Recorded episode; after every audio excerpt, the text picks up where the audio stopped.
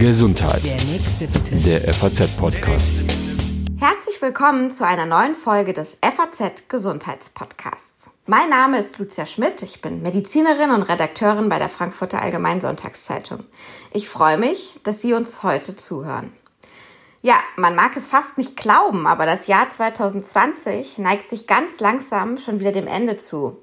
Der Jahreswechsel kommt und damit auch die Zeit, neue Vorsätze zu fassen. Wer das macht, der beschäftigt sich dabei häufig mit den Themen Gesundheit, Sport, Ernährung. Schließlich will man ja etwas besser machen als bisher. Wir wollen Ihnen auf dieser Suche nach Vorsätzen für das Jahr 2021 ein bisschen helfen. Und zwar in den nächsten drei Podcast-Folgen. Und zwar, wir wollen schauen im Bereich Sport, Gesundheit, Ernährung, was kann man vielleicht verändern. Aber auch für alle die, die keine neuen Vorsätze für 2021 sich äh, vornehmen wollen, ähm, werden die nächsten Folgen sehr spannend. Es geht einmal um das Thema Ausdauer und Krafttraining und dann nochmal um sportspezifische Ernährung. Heute starten wir also unsere dreiteilige Serie Ich will fitter und gesünder leben Vorsätze für das kommende Jahr. In der ersten Folge wird es heute um das Thema einfach stark, was Krafttraining für die Gesundheit leisten kann, gehen. In der zweiten Folge um das Thema Ausdauer. Sie wird früher oder später belohnt, meistens leider später. Und am Ende in der dritten Folge wenden wir uns dem Thema Ernährung zu. Einfaches, gesundes Essen, das geht. Meine drei Gesprächspartner für diese Podcasts stammen alle aus dem Institut IQ Athletik in Frankfurt, einem Institut für Trainingsoptimierung, Sport, Gesundheit und Ernährung.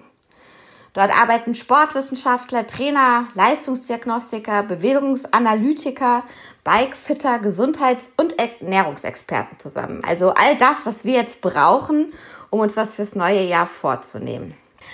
IQ Athletik hilft Menschen für jeden, auf jedem Leistungsniveau aktiver zu sein und gesünder zu leben. Dabei betreuen sie Freizeitsportler auf der einen Seite, aber auch den Ironman-Doppelweltmeister Patrick Lange zum Beispiel oder Bundesliga-Vereine. Im Fußball führt das Institut Leistungsdiagnostiken zum Beispiel mit Eintracht Frankfurt oder Champion Leagues Finalisten durch. Und für die Berufsfeuerwehr in Frankfurt erarbeitet sie gerade ein neues Trainingskonzept. Beginnen will ich diese dreiteilige Podcast-Serie mit dem Geschäftsführer und einem der Gründer von IQ Athletics, Andreas Wagner. Der ehemalige Leistungssportler und studierte Sportwissenschaftler mit Schwerpunkt Sportmedizin interessiert sich heute ganz besonders für das Thema Krafttraining, was wir heute eben angehen wollen. Er selbst stemmt Handeln beim olympischen Gewichtheben und ist begeisterter Radsportler. Warum Krafttraining einem nicht immer gleich aussehen lässt wie ein Bodybuilder, was uns Bären voraus haben in diesem Bereich und wie viel Gewicht man für das Krafttraining braucht, das will ich jetzt mit Andreas Wagner besprechen. Herzlich willkommen, Herr Wagner. Vielen Dank, herzlich willkommen auch. Ja, ich habe es eben schon gesagt, ähm, Muskeln aufbauen, das heißt ja nicht gleich irgendwie wie so ein Kraftpaket auszusehen. Ähm, warum ist denn das Trainieren von Muskeln wichtig, auch wenn ich eigentlich gar nicht unbedingt Gewichte heben will? Ähm, was spielt die Muskelkraft in Sachen Gesundheit für eine Rolle? Ja, Frau Schmidt, das ist äh, kurz gesagt, es ist einfach sprichwörtlich stark, was Muskeln alles leisten. Der menschliche Körper besitzt mehr als 650 davon. Und gut ausgeprägte Muskeln sind die Voraussetzung für jegliche körperliche Aktivität. Von Laufen, Treppensteigen, Getränke tragen, Hausarbeit bis hin zu sportlichen Betätigungen wie Radfahren oder Fußballspielen. Dabei stabilisieren trainierte Muskeln die Gelenke und schützen vor Verschleiß und Verletzungen. Und das eben nicht nur beim Sport, sondern auch im Alltag und bei der Arbeit. Mal ein Beispiel zu nennen, beim Treppabsteigen oder beim Aussteigen aus Bus und Bahn, da treten Belastungen auf, die mal schnell dem Mehrfachen des Körpergewichts entsprechen. Solche und ähnliche Belastungen lassen sich durch Entkräftigen der betreffenden Muskeln um rund 50 Prozent reduzieren. Ebenso lindern gut ausgebildete Muskeln Beschwerden am Bewegungsapparat, wie beispielsweise Rückenschmerzen. Muskeln steuern und stabilisieren aber nicht eine Bewegung. Sie sind das drittgrößte Stoffwechselorgan.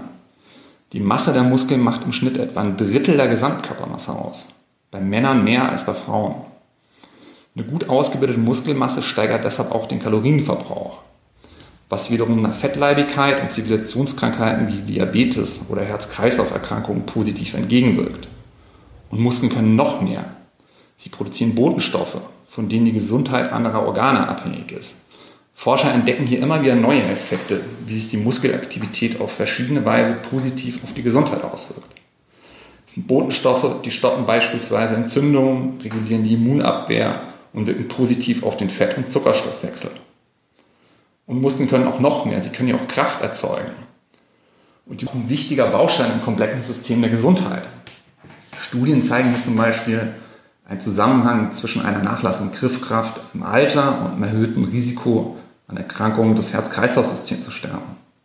Andersherum besteht eine positive Korrelation zwischen Muskelkraft und Gehgeschwindigkeit sowie einem besseren Gleichgewichtssinn und den Fähigkeiten, besser Treppen zu steigen oder aus einem Stuhl aufstehen zu können. Was das für die Lebensqualität im Alter bedeutet, kann ich aus eigener Erfahrung bestens sagen. Ich habe viele Jahre meine Großeltern gepflegt. Ohne ein gewisses Maß an Muskelkraft ist keine selbstständige Lebensführung mehr möglich. Ohne Kraft ist es ja nicht mal mehr möglich, allein aus dem Bett aufzustehen. Ebenso erhöht ein Mangel an Muskelkraft das Sturzrisiko und das ist im Alter ein ganz, ganz drastisches und großes Thema. Selbst die Fähigkeit, im Fall auf einer Treppe zum Beispiel noch den Rettenhandlauf zu greifen, auch das hängt von der muskulären Leistungsfähigkeit ab. Und wenn man das so alles hört, mhm. ist es sprichwörtlich einfach stark, was die Muskeln alles leisten. Ja, da haben Sie mich jetzt schon ähm, überzeugt. Ähm, aber das ist jetzt, finde ich, im Thema Gesundheit und Medizin ja gar nicht vielen so bewusst. Also wenn man jetzt sagt, man will eben abnehmen oder wenn man sportlicher werden, dann rät der Haut Hausarzt einem meistens eher dazu, eben Ausdauersport zu machen. Muskeltraining kennt man eigentlich vor allem dann, wenn halt tatsächlich das Bein mal länger im Gips war oder so. Ähm, ist dann aus Ihrer Sicht, wenn man Ihnen zuhört, ist schon so, dass man viel öfter auch Muskeltraining ganz bewusst, ich sag mal, verschreiben, empfehlen sollte bei Menschen, die da Schwächen haben? Absolut, absolut, Frau Schmidt. Lange Zeit hat man die positiven Effekte vom Krafttraining unterschätzt und vernachlässigt. Aus medizinischer Sicht wurde oftmals, wie Sie schon gesagt haben, ausschließlich der Wert vom Ausdauertraining für die Gesunderhaltung betont. Man kann hier sogar sagen, überbetont. Dass ein Ausdauertraining wertvoll für die Gesundheit und das Herz-Kreislauf-System ist, das ist außer Frage. Hierzu wird auch mein Kollege Sebastian Mühlenhoff in der nächsten Folge von Ihrem Podcast sicherlich viel Interessantes erzählen. Aber die Wahrnehmung des Krafttrainings hat sich glücklicherweise aber auch verändert. Also das, was ich gerade alles erzählt habe an positiven Effekten, ist eben auch das Wissen über die Muskulatur ein ganz anderes als früher. Und deshalb hat sich auch die Haltung der Medizin gegenüber dem Krafttraining deutlich geändert. Heute ist es so, dass zum Beispiel auch die Weltgesundheitsorganisation ein ergänzendes Krafttraining zur ausdauernden Belastung empfiehlt. Der Stellenwert vom Krafttraining kann für mich dabei gar nicht hoch genug betont sein. Weil, wie eingangs schon gesagt, jegliche Bewegung hängt von Muskeln und Muskelkraft zusammen. Also jemand, der empfohlen bekommt, ein Ausdauertraining zu machen, der muss zumindest die muskuläre Leistungsfähigkeit haben, überhaupt dieses Training ausführen zu können. Also kurz gesagt, ohne funktionierende Muskeln ist ein Ausdauertraining für die Gesundheit auch überhaupt nicht möglich. Hm. Ja, absolut logisch. Ähm, jetzt ist es aber so, dass äh, zumindest meinem Gefühl nach so ein Muskeltraining, so ein Krafttraining auch immer noch so, so einen Beigeschmack hat. Also man verbindet das oft mit dem Bodybuilder, ähm, eben den coolen im Fitnessstudio, die Gewichte heben. Äh, sie benutzen jetzt gar nicht das Wort Gewichtheben die ganze Zeit, sondern tatsächlich Krafttraining. Was unterscheidet denn so jetzt diesen Bodybuilder, den man vor Augen hat, wenn man an Muskeln denkt, von dem Krafttraining, was Sie vermutlich meinen? Ja, da, da gibt es schon einen Unterschied. Ähm, da, da, würde ich gerne zu Beginn mal eine kurze Zeitreise machen äh, ins alte Griechenland, genau genommen in die Antike um ein bisschen was zu diesem Muskelkult zu erzählen. Ähm, wenn man daran zurückgeht in die Antike und an die alten Sagen denkt, da war schon immer so die Kraft im Fokus von vielen Erzählern. Die Helden der Antike, die wurden ja meistens bewundert, gerade wegen ihrer Muskel- und der Körperkraft. Wenn wir uns alte, antike Figuren vorstellen oder auch dann in der Renaissance die, die Figur von Michelangelo, den David, das sind alles Figuren mit, mit wohlproportionierten, muskulösen Körpern.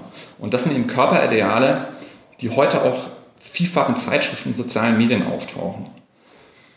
der Kreis, der so richtiges Bodybuilding machen möchte und die früher Vorbilder wie Arnold Schwarzenegger hatten, der ist kleiner geworden. Aber die Anzahl derjenigen, die diesem wohlproportionierten Körper hinterher eifern, die ist viel, viel, viel größer geworden. Und das hat natürlich auch das Marketing von der Fitnessbranche entdeckt, die in den letzten Jahren stark gewachsen ist.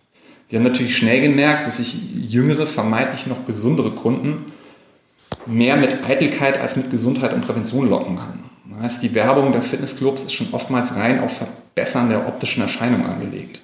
Sixpack-Training zieht da viel mehr als Osteoporose-Vorbeugung. Das finde ich persönlich schade, weil es eben ältere Menschen eher abschreckt, ein Krafttraining zu machen, wenn die überall nur junge, gut trainierte, schwitzende Leute in Spandex-Klamotten sehen, die Gewichte stemmen und sich das Wachstum vom Bizeps im Spiegel angucken. Das ist so ein bisschen halt, was negatives Image bringt. Und Krafttraining ist eben nicht gleich das Bodybuilding. Krafttraining beschreibt grundsätzlich nur ein körperliches Training mit dem Ziel, die motorischen Kraftfähigkeiten zu verbessern. Entscheidend ist dabei der Einsatz von Muskelkraft. Wenn erforderlich, kann auch das Ziel sein, dass ich dabei Muskeln aufbaue. Ein Beispiel wäre zum Beispiel, wenn ich einen Straßenradfahrer habe, der sehr schlank und dünn ist meistens, der wechselt auf eine Disziplin wie Bahnradsport, wo er dann mehr Kraft braucht, mehr Geschwindigkeit, dann muss er Muskeln aufbauen. Hingegen beim Bodybuilding, da geht es eigentlich rein immer nur um Muskelaufbau und das Ziel, so einen Adoniskörper zu haben. Mhm. Das heißt, wenn ich jetzt Krafttraining mache, und Sie haben jetzt ja öfters schon auch ältere Menschen angesprochen, wo eben auch die Muskelkraft nachlässt, heißt es gar nicht, dass unbedingt ich so starke Muskeln aufbaue, sondern ähm, Kraft ist in Ihrem Fall nochmal was anderes als Muskeln aufzubauen, richtig? Ja, das ist richtig. Ich, äh, zu Beginn vom Krafttraining wird man immer stärker und da passiert am Muskel noch gar nichts. Bis ein Muskel wächst, das ist ja, da müssen die Hörer auch stark bleiben. Wenn man da hört, wie lange das braucht, das braucht Wochen und Monate, bis überhaupt nachweislich oder, oder optisch was am Muskel passiert. Ein Monat, zwei Monate, drei Monate? Sagen Sie mal so eine. Das ist, das ist so ein bisschen ähm, individuell auch abhängig, auch wie oft wird trainiert, welches Training wird gemacht, wie ist die Ernährung. Aber in den meisten Studien kann man sagen, es dauert wirklich mehrere Wochen und, und Monate, bis nachweislich da was an Muskulatur gemessen werden kann. Das mhm. braucht wirklich Zeit. Aber es kommt trotzdem ziemlich schnell zum, zum Anstieg der Muskelkraft. Aber diese Kraftgewinne, gerade zum Trainingsbeginn, die resultieren aus einfach dem Erlernen von Bewegungsabläufen und einem verbesserten Nerv-Muskel-Zusammenspiel. In der Trainingswissenschaft spricht man hierbei von Verbessern der inter- und intramuskulären Koordination. Untrainierte Personen können rund ja, ungefähr 70 Prozent von ihrem Kraftpotenzial nutzen, also 70 Prozent ihrer vorhandenen Muskelmasse. Erst durch Training schafft man es dann, diese Leute so auf 95 Prozent zu steigern. Die letzten 5 Prozent sind autonom geschützte Reserve, die kann man dann mobilisieren, wenn man ja, zum Beispiel in Todesangst ist. Und es gibt auch spezielle Krafttrainingsmethoden, die sich nur auf das Ausschöpfen von diesem vorhandenen Muskelpotenzial, die darauf abzielen. Also da geht es nicht darum, den Muskel wachsen zu lassen, sondern einfach nur das, was da ist, an möglicher Kraft auch eben freizusetzen. Und das sind Krafttrainingsmethoden, die setzt man zum Beispiel auch im Leistungssport ein, wenn ich Leute habe, ähm, die nicht an Masse zulegen sollen. Wenn ich einen Gewichtheber habe oder einen Judoka, einen Boxer, die in einer bestimmten Gewichtsklasse bleiben wollen, und keine Muskulatur aufbauen sollen, dann nehme ich diese Methoden.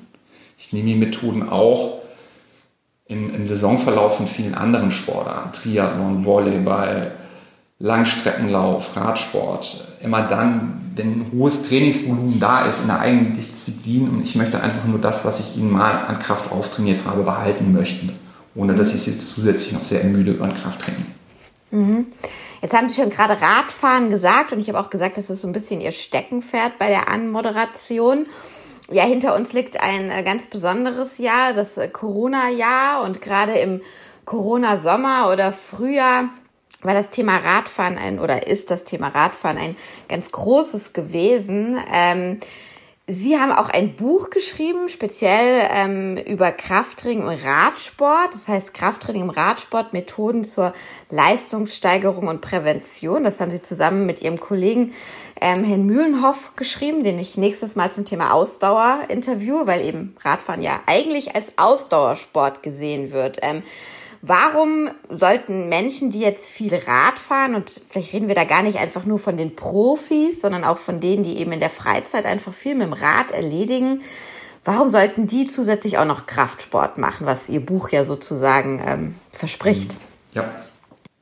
Also hat mich zunächst mal sehr gefreut, dass viele Leute wieder ihr Fahrrad im Keller neu entdeckt haben in der Corona-Zeit und es rausgeholt haben, sind damit losgefahren. Also ganz klar, im Leistungssport dient das Krafttraining erstmal primär der Leistungssteigerung, der Leistung auf dem Fahrrad, aber auch eben der Prävention. Und da wird es eben auch interessant für alle Freizeitradler. Krafttraining, wie eingangs schon gesagt, stärkt die passiven Körper- und Gelenkstrukturen, Knochen, Bänder, Sehnen, Knorpel.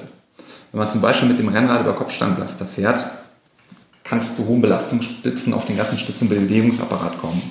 Wer hier den schönen Radklassiker Eschborn Frankfurt kennt, weiß, wie ruppig es ist, wenn dann die schnelle Fahrt über den gepflasterten Marktplatz in Oberursel zum Beispiel. Eine gut ausgebildete Muskulatur ist da der beste Schutz vor solchen Belastungen. Durch ein gezielt betriebenes Krafttraining wird ein muskuläres Schutzkorsett aufgebaut und die belasteten Strukturen werden einfach verstärkt. Dadurch verringert sich eben das Verletzungs- und Verschleißrisiko. Durch ein gezieltes Training von Muskelgruppen sollen auch die einseitigen Belastungen vom Radfahren ausgeglichen und muskulären Dysbalancen verhindert werden. So dass viele Radsportler klagen über Rückenbeschwerden. Eine Ursache dafür ist oftmals eine schlechte Haltung und schwach ausgebildete Rumpfmuskulatur. Das ist eine Tatsache, die stellen die im Institut auch sehr, sehr oft im Rahmen von Bikefittings fest. Und mit einem gezielten Krafttraining kann ich eben diese Beschwerden auch gezielt entgegenwirken. Und nicht zuletzt ist Radfahren, wie Sie schon gesagt haben, ein Ausdauersport. Auch dann, wenn ich mit gefühlt ganz dicken Gängen und viel, viel Kraft einen Berg hochfahre. Es ist ein Ausdauertraining. Es schützt nicht vom altersbedingten Rückgang an Muskelmasse und Muskelkraft. Hierzu brauche ich ein Krafttraining und das gewinnt mit zunehmendem Alter an Bedeutung. Mhm. Ähm, ich merke das schon, die Älteren sind absolut ihr Thema. Also dann gehe ich da auch jetzt nochmal drauf ein. Und zwar, ähm, was heißt das denn überhaupt, äh, wenn man an Muskeln denkt, alt zu werden? Also wann hört das auf, dass die Muskeln genug Kraft haben, dass die Muskeln ja schwächer werden? Und ähm, was würden Sie denn unseren Hörern jetzt dann empfehlen, die in dieses Alter reinkommen? Also mit welchem ganz praktischen Training kann man sozusagen beginnen und wann sollte man beginnen? Ja, also an der Stelle muss ich auch nochmal alle Hörer bitten, stark zu sein, wenn ich nämlich jetzt gleich sage, wie früh es schon bergab geht mit den Muskeln. Allgemein ist davon auszugehen, dass unter normalen Lebensbedingungen ja, bei gesunden Erwachsenen die Skelettmuskulatur bereits nach dem zweiten bis dritten Lebensjahrzehnt an Leistungsfähigkeit einbüßt. Der Masseverlust von der Skelettmuskulatur ist auch die auffälligste Veränderung am Skelettmuskel. Der beginnt ungefähr schon Mitte 20, also sehr, sehr früh. Bis okay, zum 80. also schon Lebensjahr. alles zu spät, ja. kann ich. ja, bei, bei, bei mir auch, Frau Schmidt, bei mir auch. Gut. Bis zum 80. Lebensjahrzehnt sind dann, äh, bis zum 80. Lebensjahr sind rund 50 Prozent der Muskelmasse geschwunden. Ja? Und damit verbunden ist eben ein deutlicher Kraftverlust mit erheblichen Auswirkungen auf die komplette Leistungsfähigkeit, Lebensqualität und eben auch Gesundheit. Aber bis zum 45. Lebensjahr kann man so sagen, dass man ungefähr 5% pro Lebensjahrzehnt einbüßt. Danach wird es noch schneller und dann verliert man ungefähr 10% pro Lebensdekade. Ja. Aber bei so vielen schlechten Nachrichten kommen jetzt aber auch die guten. Bei untrainierten Erwachsenen ist der Rückgang an Kraft und Muskelmasse wesentlich größer als bei Trainierten. Und das beste Mittel gegen den Rückgang an Muskelmasse und Muskelkraftverlust im Alter ist, Sie können es mir sicherlich sagen, Frau Schmidt. Ähm, früh genug, dann anfangen, sich vorbereiten, heben. Und Krafttraining machen, genau, und Krafttraining machen. Das genau. ist das genau. wichtige Krafttraining. Und dann schicke ich gleich nochmal eine gute Nachricht hinterher. Der Muskel bleibt ein Leben lang ein Teenager. Selbst ältere Menschen reagieren vergleichbar wie junge Erwachsene auf überschwellige Trainingsreize. In Untersuchungen sind selbst für Menschen mit über 90 Jahren ist nachgewiesen, dass die Muskelfaserdicke noch zunehmen kann. Aber wir müssen was dafür tun, weil leider sind wir keine Bären. Mhm. Was haben denn die Bären uns voraus? Ich habe das ja schon gesagt, das haben sie mir, haben sie mich im Vorgespräch schon neugierig gemacht, ähm, dass die Bären was können, was wir nicht können. Jetzt, ja. äh, verraten Sie es mal. Ja, ja. Ja, Braunbären sind ein Phänomen für die Wissenschaft. Dass, obwohl die beim Winterschlaf monatelang auf der faulen Haut liegen und sich kaum bewegen, bleiben sie stark. Warum das so ist, weiß man nicht genau. Vermutlich zirkuliert in ihrem Blut eine Substanz, die den Muskelabbau verhindert. Und die Substanz wäre für den Menschen ein echtes Wundermittel im Kampf gegen den Muskelschwund im Alter und eben auch bei Krankheiten wie Krebs oder AIDS. Aber auch wenn wir nicht das Wunderserum der Bären im Blut haben, wir haben das Krafttraining, um den Muskelschwund im Alter erfolgreich entgegenzuwirken. Mhm. Dann, also zum Braunbär werde ich nicht mehr, aber vielleicht werde ich doch noch ein bisschen zum ähm, Kraftpaket ähm, und vielleicht oder zum Tanzbär oder zum Tanzbär genau, äh, je nachdem. Aber wir wollen ja in diesem Podcast auch immer den Hörern so ein bisschen was mitgeben, äh, dass sie eben im neuen Jahr oder vielleicht auch jetzt schon damit anfangen können, Krafttraining zu machen.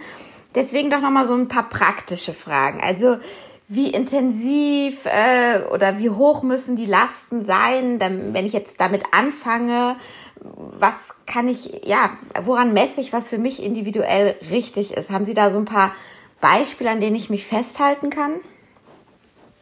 Das ist eine ganz wichtige Frage, die Sie hier stellen, weil wie schon gesagt, ist beim Krafttraining der Einsatz von Muskelkraft entscheidend.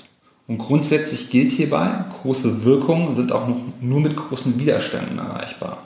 Also erst mit Übungslasten, die mal mindestens 70 Prozent meiner Maximalkraft entsprechen, lassen sich umfangreiche physiologische Anpassungen erzielen. Das wären zum Beispiel günstige hormonelle Auswirkungen oder auch das Erhöhen der Knochenmineraldichte zur Prävention der Osteoporose. Und jetzt, um mal zu verdeutlichen, was 70 Prozent der Maximalkraft sind, möchte ich mal ein konkretes Beispiel geben. Nehmen wir einmal die wichtige Grundübung Kniebeuge mit der Langhantel. Hierbei hat man eine Langhantelstange mit Zusatzgewichten im Nacken auf dem Schultergürtel liegen. Jetzt stellen Sie sich vor, Sie können mit dieser Hantelstange und einem Gewicht von 50 Kilo genau einmal in die Hocke gehen und wieder aufstehen. Dann wären diese 50 Kilo Zusatzgewicht Ihre Maximalkraft bei der Übung. Und um diese Übung Kniebeuge dann im Sinne von Krafttraining mit umfangreichen gesundheitswirksamen Anpassungen zu machen, müssten Sie mindestens mal 70 Prozent von diesen 50 Kilo einsetzen und mehrere Wiederholungen mitmachen. Und dann wären wir bei 35 Kilo, die Sie da als Zusatzlast bräuchten, dass wir hier vom Krafttraining sprechen können. Mhm. Wenn Sie weniger Gewicht nehmen, sind das keine wirklichen Anpassungen mehr im Sinne vom Krafttraining. Aber so ein Test macht natürlich in der Praxis äh, nicht wirklich Sinn. Ja, auf der einen Seite soll man natürlich verhindern, dass irgendwelche Leute, gerade wenn sie anfangen zu trainieren, irgendwelche Maximallasten austesten. Und zum anderen habe ich ja auch schon erzählt, man wird gerade zum Beginn vom Krafttraining sehr, sehr schnell stärker, weil man einfach die Bewegung richtig lernt. Das heißt, Sie müssten dann quasi vor jedem Training einmal Prozent Kraft austesten und dann die 70 Prozent davon nehmen. Das ist in der Praxis nicht wirklich praktikabel. Deshalb ist es dort mhm. besser, wenn man die Intensität über die Vorgabe von Wiederholungen steuert. Dabei gibt man dann ein Gewicht mhm. vor, mit der eine maximale Anzahl von Wiederholungen möglich ist. Das wäre jetzt wieder mal das Beispiel Kniebeuge. Ich würde sagen, nehmen Sie mal ein Gewicht mit denen Sie zehn saubere Wiederholungen machen können. Und das ist dann ein Trainingsbereich, der auch gut ist für die Gesundheit. Weil im, zum Verbessern der körperlichen Gesamtfitness und Leistungsfähigkeit kann man immer sagen, sollte der Fokus auf ein Muskelaufbautraining mit acht bis zwölf maximal möglichen Wiederholungen sein und dann eben auch mehrere Durchgänge bei den einzelnen mhm. Übungen. Und was natürlich nicht vergessen werden darf, die Gewichte auch regelmäßig anzupassen. Das, ist ein ganz, ganz wichtiges Prinzip im Krafttraining oder ein elementares Prinzip oder das elementare Prinzip überhaupt, dass wenn ich stärker werde, muss ich natürlich auch meine Übungslasten anpassen, damit weiterhin was passiert. Aber Sie würden jetzt sagen, ähm, zum Beispiel dieses, die Kniebeugen und ich fange dann erst mit ein bisschen weniger Gewicht an und ähm, steigere mich aber dann eben zu hohen Lasten, weil es dann effektiv wird. Ähm, das wäre auch so eine typische Übung, die ich erstmal zu Hause beginnen kann. Also irgendwas zum Stemmen und Heben bei Kniebeugen hat man ja zu Hause. Ja, wichtig wäre erstmal, dass man natürlich, bevor man Zusatzlasten überhaupt nimmt, den Bewegungsablauf richtig erlernt. Das ist schon mal das Allerwichtigste. Das habe ich auch von, von wirklich sauberen äh, Wiederholungen gesprochen. Wenn man das kann, nimmt man Zusatzgewicht. Und Ziel sollte dann wirklich sein, dass ich eben dann Zusatzgewichte habe, mit denen ich eigentlich nicht mehr als diese erwähnten zwölf Wiederholungen auch schaffe. Dann wird es natürlich zu Hause schon ein bisschen schwieriger, gerade beim Training für die Beine und wenn man daran denkt, dass jemand besser trainiert ist. Dann brauche ich schon im bestenfalls eine Hantel als Zusatzgewicht. Okay. Mhm. Was ich auch gelesen habe, wo man erstmal staunt, dass das irgendwie als ähm, Krafttraining gilt, ist das Schwimmen. Ähm, das soll auch die Muskeln ja kräftigen. Können Sie da noch was zu sagen? Äh, ja, sehr gerne. Schwimmen aktiviert viele Muskeln gleichzeitig. Das ist gut, aber Schwimmen ist kein Krafttraining. Beim Schwimmen ist der Widerstand überhaupt nicht groß genug, um Anpassung im Sinne von Krafttraining zu provozieren. Besonders wieder nicht für besser trainiert. Wir haben ja gerade darüber gesprochen, ich bräuchte 70 Prozent meiner Maximalkraft, damit ich vom Krafttraining sprechen kann. Und das habe ich im Wasser nicht. Schwimmen ist wirklich eine klassische Ausdauersportart. Wer da das Bild von muskulösen Schwimmern im Kopf hat, der kann davon ausgehen, die haben die Muskeln primär vom Training im Kraftraum und nicht eben vom Training im Wasser. Im leistungsorientierten Schwimmen hat das Krafttraining seinen festen Bestandteil in jedem Trainingsplan. Und je kürzer die Schwimmstrecken sind, desto mehr profitieren die Athleten auch von einer gut ausgebildeten Muskulatur, da die Maximalkraft auch die maximale Schwimmgeschwindigkeit beeinflusst. Und was beim Schwimmen unter gesundheitlichen Aspekten auch oft vergessen wird, ist das Thema Osteoporose. Oftmals wird Schwimmen gerade dann empfohlen, wenn die Gelenke entlastet werden sollen. Das geht im Wasser auch gut durch den Auftrieb. Aber zu gut geht es da. Was für die Gelenke gut ist, ist in dem Fall aber schlecht für die Knochen. Weil ein hoher Anteil an diesem gewichtsentlastenden Training im Wasser fördert das Osteoporose-Risiko. Wer also bislang schwimmen geht, der tut seinem Herz-Kreislauf-System was Gutes. Mit Blick auf Muskel- und Krafterhalt sowie im Vorbeugen von der Osteoporose sollte er aber auch unbedingt ein zusätzliches Krafttraining machen. Wow, jetzt haben wir ganz schön viel gelernt. Ähm, wie gesagt, meine große Absicht in diesem Podcast ist, dass jeder da was mitnehmen kann und sich da wirklich auch im nächsten Jahr was rauspicken kann. Deswegen will ich Sie noch mal kurz auf die praktische Schiene bringen. Ähm, die Kniebeugen haben wir besprochen. Gibt es noch andere Übungen, die ich, mit denen ich einsteigen kann, die ich zu Hause machen kann, ohne riesengroßen Aufwand, ohne großes Training? Ja, also grundsätzlich ist beim gesundheitsorientierten Krafttraining sollte das Ziel immer im Verbessern der neuromuskulären Funktion des ganzen Körpers liegen. Was heißt das? Das heißt, ich sollte möglichst Übungen einsetzen, die Kraft, Koordination und Beweglichkeit gleichzeitig fördern und trainieren. Und das geht eben am allerbesten, wenn ich Übungen nehme, die Bewegung und Stabilität kombiniert ansprechen und einen vollen Bewegungsumfang erlauben, wie zum Beispiel eben auch die Kniebeuge. Also grundsätzlich ist alles gut, was ich mit freien Zusatzgewichten machen kann. Und freie Zusatzgewichte wären dann Kurz- und Langhantel. Und das ist auch möglich, je nachdem, wie viel Platz man hat, zu Hause oder im Garten, ähm, sich das dahin zu legen. Ich habe selbst eine, eine Klimmzugstange mit Turnringen dran und eine Langhantel bei mir im Garten liegen und die haben mich auch gestärkt durch die Corona-Zeit gebracht. Mit dem eigenen Körpergewicht kann ich natürlich auch Übungen machen. Und dann ist das, der Körper trainiert dann quasi mein Gewicht gegen die Schwerkraft. Aber hier habe ich das Problem mit dem Anpassen der richtigen Last. Nehmen wir mal zum Beispiel einen Klimmzug. Für viele, die anfangen, ist ein Klimmzug äh, zu schwer. Dann habe ich das Problem, wie mache ich den leichter? Und denke ich an die Beine mit einer Kniebeuge, da bin ich schnell so weit und mache eben statt die erwähnten 12 Wiederholungen Kniebeugen, mache ich 30, 40, 50, 60 Wiederholungen. Und das hat dann nichts mit Krafttraining zu tun. Jetzt könnte ich natürlich sagen, ich mache die Kniebeugen einbeinig. Dann habe ich aber direkt einen großen Sprung wieder in der Zusatzlast und es wird dann immens viel schwieriger. Also es fehlt einfach die Möglichkeit, was wir schon erwähnt hatten, die Zusatzlasten an den jeweiligen Trainingsfortschritt richtig anzupassen. Mhm.